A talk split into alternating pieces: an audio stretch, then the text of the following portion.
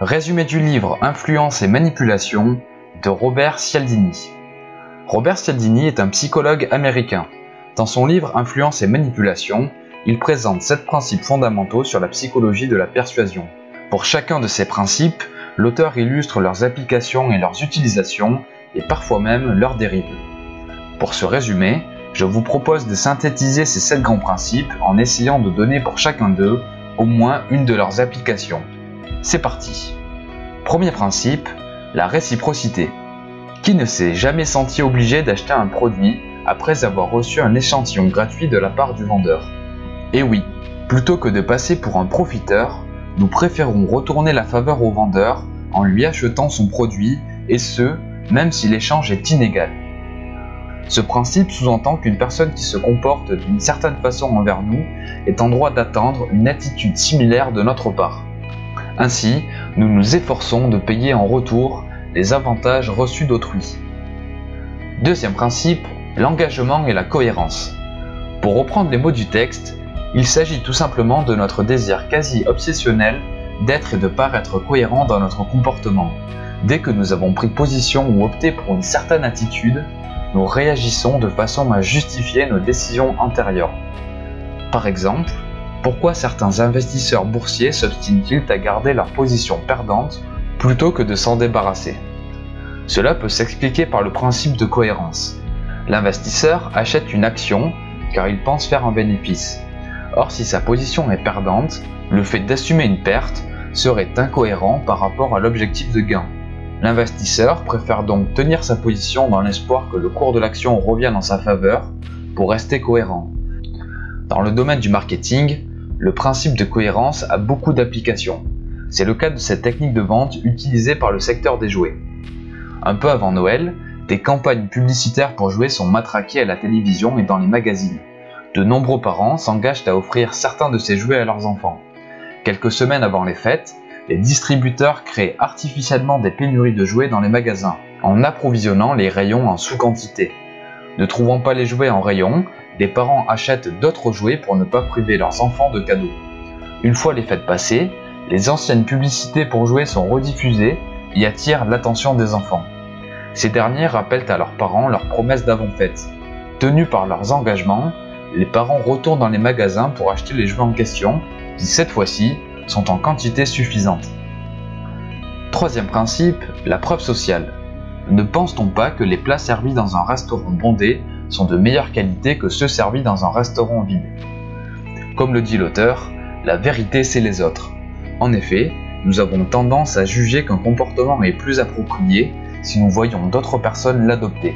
Lorsque nous ne savons pas comment agir, nous nous fondons sur les actes d'autrui pour décider du comportement à adopter. De nombreux outils s'appuient sur ce principe de preuve sociale.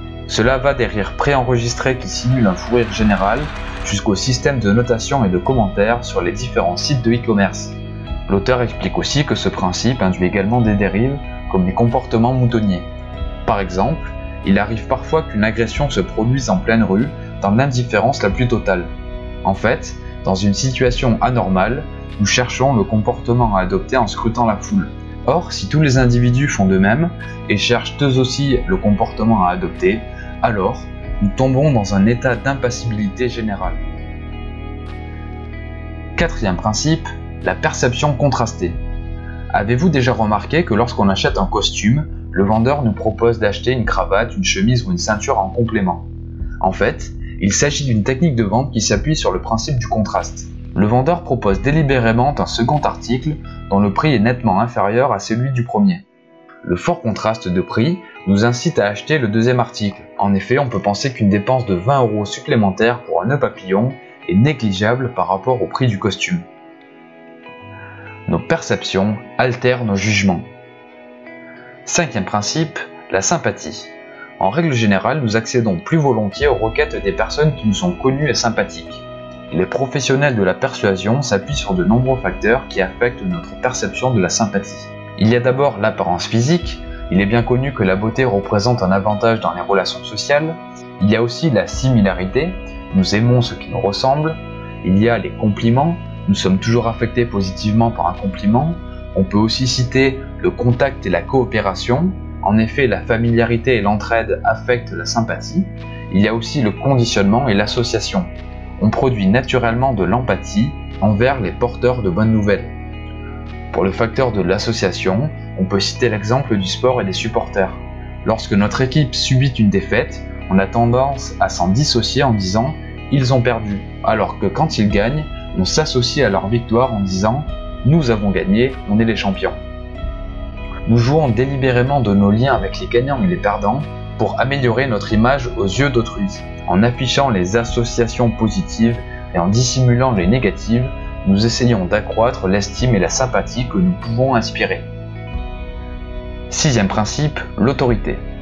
Nous apprenons depuis notre naissance que l'obéissance aux autorités compétentes est louable et que la désobéissance est condamnable. Il s'ensuit que nous avons pris l'habitude de suivre les recommandations des experts car ils représentent l'autorité dans leur domaine. On ne remet pas en question la prescription d'un médecin, on exécute les ordres d'un colonel et on obéit aux directives du chef de projet.